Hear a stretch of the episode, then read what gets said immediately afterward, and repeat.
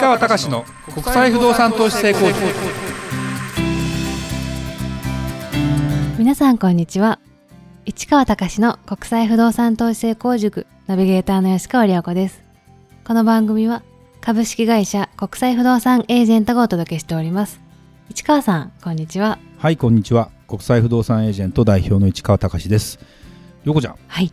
えーこの放送はいつですかね？されるのは2022年1 1月月ですね。はい。もう明けましておめでとうございます。明けましておめでとうございます。今年もいい年今年もというかね世間的にはいろんなものがまだまだざわついたりしてますけどね。あの頑張っていきたいなとそうですね。まあ収録は実はその前にやってるのでまだ年末って感じですけどね。でもねいい年になるように。2022年ですか2222年じゃないですけどなんとなくゾロ目感があるかなと。そうですね。いう感じもするので、はい。うん頑張りましょうね。ハッピーな一年になりますよね。うん、、本当にあのー年賀状ってもうもともとやってない人？まあそうですね。学生の時ぐらいで止まってますよね。今の今の人はそうだよね。僕もね年賀状を申し訳ないけどやめたいなと思っている一人なんですね。あのもう会社的には今やってないよね。最初やってたけどもうやってないこれはまあ SDGs 的なうんそのこととかも含めてやりませんっていうなんかことを宣言してる人もいますけどやっぱりね年賀状をやってる方これだからやめたいんだけど届いちゃったりするので、うん。返信してると終わらないっていうのもあるのでね。どうしようかなっていうのがあってねね。今ちょっと悩んでたりはしますけどね。あの僕ねわ若い頃っていうか結婚して前も喋ったかもしれないけど最初の10年ぐらいで10回ぐらい引っ越してるんですよ。いろいろあってね。だから住所不定とかでだんだんほらあれも転送転送って書ければできなくはないんだけどキリがないじゃない。そうするとだんだんもう届かなくなる人もいたんだけど最初僕が年賀状やり始めたこと500枚ぐらいしたんですよ。すごい数ですね、500枚はねしんどい。でもちろん手書きじゃないからね。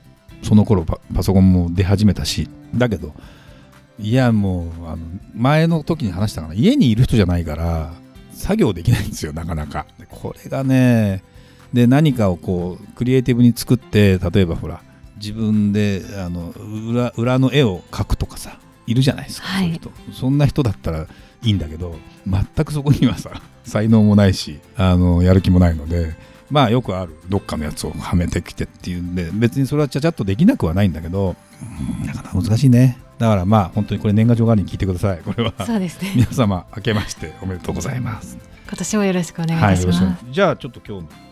えー今回は自動車の EV 化が進む2020年代。この10年で自動車産業はどうなるかというテーマで市川さんが語ります、はい、僕はあの自動車モータージャーナリストでも何でもないしまあねい一回のね不動産に詳しい人っていうような感じなんだけどやっぱりね世界の仕事をしてると特に気になる。で特にまあ自分も15年ぶりに車を去年持ったということもあってじゃあ実際に、えー車どうなっていくんだろうなってことなんかを非常に考えるようなことがきっかけがあってですね。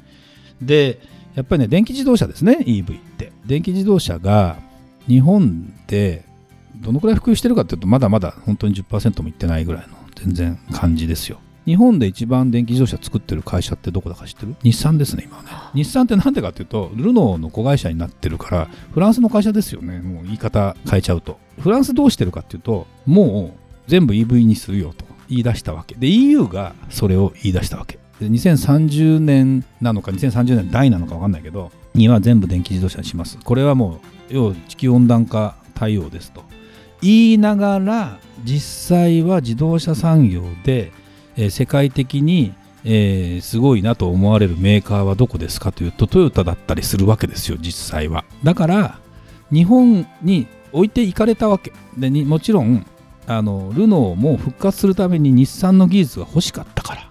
で日産は第2位で、まあ、第1位ってやっぱりほらいろんな意味ですごいからなかなか手は出せないんだけど第2位とかになった時にこの先どうするのって考えた時にやっぱり第1位を今目指すような世の中になってるわけ。結局1位と2位の差がものすごく差があるんですよ。で3位以下だともうどうなのみたいな話になってきてるのでやっぱりでまあねゴーンさんとかっていろいろあったけどで結局ルノーが親会社になってっていう話になった時に EV という話になってでヨーロッパは結局日本に負けないために、えーやっていると。でもちろんドイツのね車。ドイツ車っていうのはほらメルセデスとかさ BMW とかさポルシェとかも含めてさもう名だたる自動車メーカーがあるわけじゃないですか。でレースも含めて考えてエンジン。エンジンなんで自動車会社って世の中あっちもあっちゃもこっちゃもで作れないかっていうとエンジンが作れないからなんですよ。エンジン作れないことはないけどすごい金かかるしすごい技術が必要だし。でエンジンが心臓部なんだけど電気自動車になると何が変わるかっていうといらなくなるわけよエンジンが、変な話。エンジンがいらないっていうかもちろんこの電気を元にそれをあのこう車輪に動力として伝えなきゃいけないのでそこの部分は必要だけどそもそもそのパワーを発揮するようなあのこうピストンとかでガソリン入れてそこでこう爆発させてっていうのがいらなくなるわけね。そうなるともう車の概念も変わるからそれこそアメリカのテスラという会社って別にどっかのメー車メーカーじゃないわけじゃない。それが作ってくるわけですよ。もうできちゃって。で今や時価総額どうですか？トヨタ追い抜いてませんかの世界になってきてるわけ。で時価総額がすごいということはお金が集まってくるってことだからもうお金があればまあ変な話何でもできるわけ。自由なわけ。まあそうですよね。うん、そうよこれがもう資本主義のもう基本的な考え方だから。だからやっぱりそこを向けた時に自分の立ち位置はどうですかと。自分の立ち位置が今後このままいっていいんですかというところであのうまくいくんだ。一番悩ましいのはトヨタなんですよ。だって世界的に1位1番だったのがうんと。でもなぁと。おいそれとはい分かりましたってやるわけにもいかないなという感じですよ。だけど2位以下のところとかがどんどんやりだしたというのと今世界的に一番供給してる会社はどこですか？テスラなわけですよでアメリカの会社だけどね。2位どこだか分かる？どこの国の自動車会社だか。なんと中国ですよ。あ中国ベスト10の中に4つぐらい入ってるんだもん、ーすごいですね。うん。だから中国ってさ別にまあこういう言い方悪いけど出遅れてるからあの一気に新しいものを取り入れましょうと。アメリカの真似をしましょうと。でエンジン作るの大変だけど電気自動車っていう形であればまあ言ってみれば一番大事なのは何ですかって言ったらバッテリーですよ実は。バッテリーに関してはものすごくまだまだ進化が必要なぜなら1回の充電で走れる距離がまだまだ短いのがネックなの。一番大きなのはそれ。でその次に充電スタンドが少ないっていうのがネック。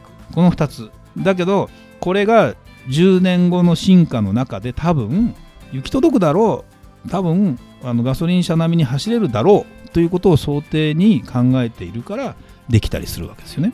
でいうふうに考えるとでホンダがもう EV に目指しますっていうシフト転換をした。ホンダの立ち位置考えたらこのままでエンジンでやってったらどうなるんだ？エンジンがダメになっちゃったらどうなるんだろう？ホンダだってエンジンの会社ですよ。だって F1 でね。だけどって変わりますと。じゃあヨーロッパの BMW メルセデスがどうか。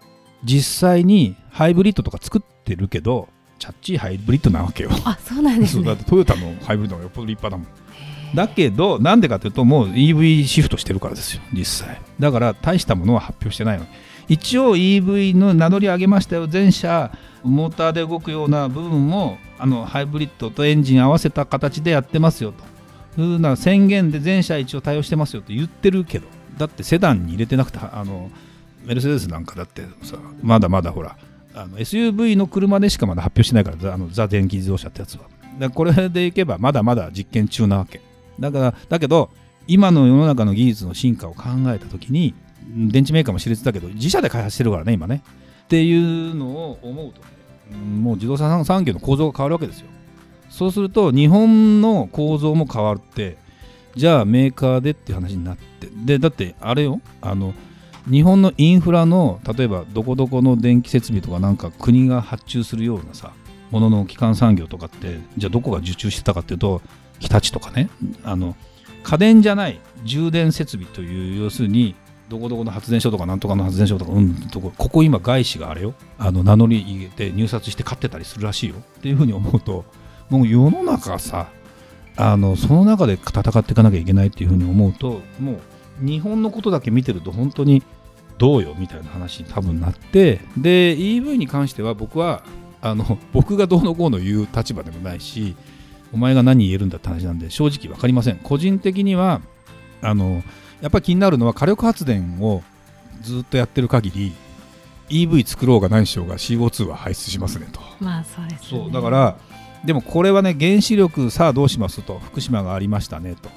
うんという問題がある中で日本はなかなかフランスのように思い切って EV 化できません。フランスだってだって半分以上が原子力なんだ。からっていうふうに思うとねだから脱原発って言ったってクリーンエネルギーってなかなか現実そこら辺は難しいんだけどでもそのエネルギー産業系のところで何か革命が起きたりする革命起きたっていうかやっぱり技術の進化なんだろうね。そのあたりはね。でやっぱもう一つはねあの変わっていくとすればですね自動自動化ですね。自動化。自動運転あの3どこだ？シリコンバレー。要するにグーグルのとかアップルとかあの本社が全部ある集まってるとこね。に行きましたと。何年か前に。で不動産視察しました。2億円以上します。なんで2億円するかって言ったら周りの年収が5000万以上だから2億円買えるわけだよ。っていう単純な話。そんな街があるわけ。っていうふうに思った時に自動運転の車は普通に走ってるわ。で聞くところによると中国は自動運転に関してかなり実験してるらしいと。なんでかというとまあできる国土があるわけ。もう日本土地狭い。なかなか現実アメリカも国土が広い。だまあ多少ぶつかったりしてるかもしれないけど実験するにはちょうどいい。っていうことを考えた時にいやいやいやいやそこら辺に関してやっぱアメリカ中国がやっぱりやってるんじゃないですか。だからあのででそうなってくると日本っていうのはすごく大事なのがアメリカにとってみても中国にとってみても大事な立ち位置にあるわけ。場所が。だからものすごくその辺りをうまくやっていくことが大事だからだって資源ないんだよ日本って。石油も輸入しなきゃいけないもん基本的にさ。って思うとどうしてもうまくやっていくしかないわけですよ。で観光立国って言ったってさ食えないよそれだけじゃやっぱりね実際問題。っていうふうに思ったりするところもあるのででも本当だから日本この10年僕いろんな立ち位置が変わるんじゃないかな。今までのようにそのもっとシンプルに頑張って働いてなんか作ってっていうさ話じゃないじゃないだって日本この間のその NHK のテレビでも EV 化に遅れてる日本のメーカーを見切りをつけて下請けのあの電池会社とかは中国の企業にあの商品提供してるもんね。結局だってそうやって生き延びていくしかなかったりするたりするでしょ。だから世の中ね自動車産業ってことを見てるだけでもものすごく分かるというか流れが分かりますね流れが分かるね、で世界的にでもトップを取るっていうのがものすごくだからちょっと話は飛ぶけどじゃあ二刀流の大谷選手がねあれだけの活躍するってことが日本人でもできる可能性があるっていうふうに考えた時にやっぱり日本ナンバーワンなんていうのはもう総合的にはどうなんだろうって話になるんじゃないかな。だから大学の問題とかね会社の時価総額の問題とか考えたらまだまだですよ日本は。その GDP 世界で第3位とか言ってるけどで日本は中流みんながみんなレベル高いって言ってるけどその延長線上だけだとなかなか本当に難しいなというふうに思うのででも楽しみかもね。僕らからすると今までその何僕は60年生きてきたけどこの30年残りねどれだけ変わるんだろうっていうのは楽しみかな。そうですよね、うん、でだから次世代のにね、えー、僕たちの子供たちその次の世代みたいな感じでどんな形になっていくの？日本人は僕ものすごい優秀だしものすごくあのうまくやっていけるのかなというふうに思うので、まあ、政治含めてね多分そんな話になっていくんじゃないかなという気がするのでぜひねそんな観点で注目していただくと面白いんじゃないかなという気がしますね。はいありがとうございました。それではまた次回お会いしましょう。